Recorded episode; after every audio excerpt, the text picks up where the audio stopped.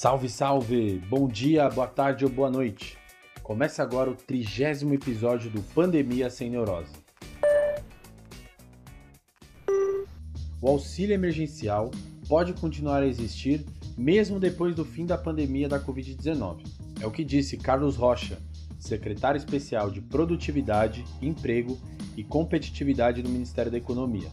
Para ele, o governo precisa desmontar as políticas criadas durante o período da pandemia aos poucos, para que não seja feito um corte abrupto de iniciativas de apoio à população, como o auxílio emergencial.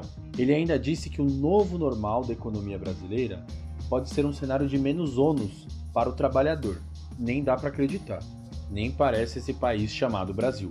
Afinal, ainda não há nenhuma expectativa para o pagamento da segunda parcela do auxílio emergencial. O governo já está atrasado em mais de 15 dias nesse compromisso. Um absurdo completo. O presidente da República, Jair Bolsonaro, disse que não existe falha por parte do governo nesse atraso.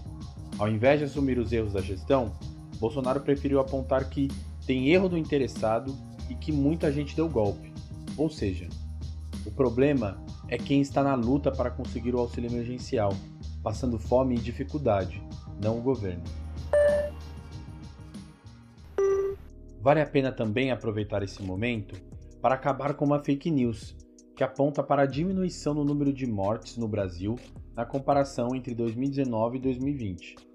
A notícia falsa diz que o Brasil diminuiu, nos primeiros meses do ano, o número de mortes em 15 mil pessoas, na comparação com 2019. Essa informação é falsa. O Brasil conta com um aumento de mais de 2 mil mortes, o que significa um crescimento de 2% na comparação com 2019. Desde o começo do ano, na apuração dos dados dos meses de janeiro, fevereiro, março e abril, nota-se o crescimento de mortes de 10 mil pessoas entre 2019 e 2020. Informações falsas como essa sempre devem levantar uma dúvida e uma certeza. A dúvida é: não é porque está na internet que é verdade, certo? E a certeza é de que o jornalismo é importante para a checagem de informações. Se tiverem dúvidas sobre alguma notícia, mandem para nós. Quem sabe não é tema do próximo Pandemia Sem Neurose.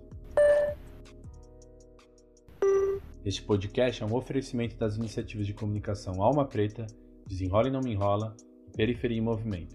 Se quiser saber mais sobre os impactos do coronavírus nas periferias de São Paulo, procure nas redes sociais e no Google Desenrola e Não Me Enrola, o Alma Preta e a Periferia em Movimento.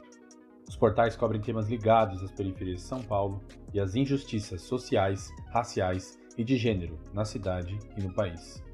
Antes que eu me esqueça, meu nome é Pedro Borges eu sou jornalista do Alma Preta. Abraços e até o próximo Pandemia Sem Neurose.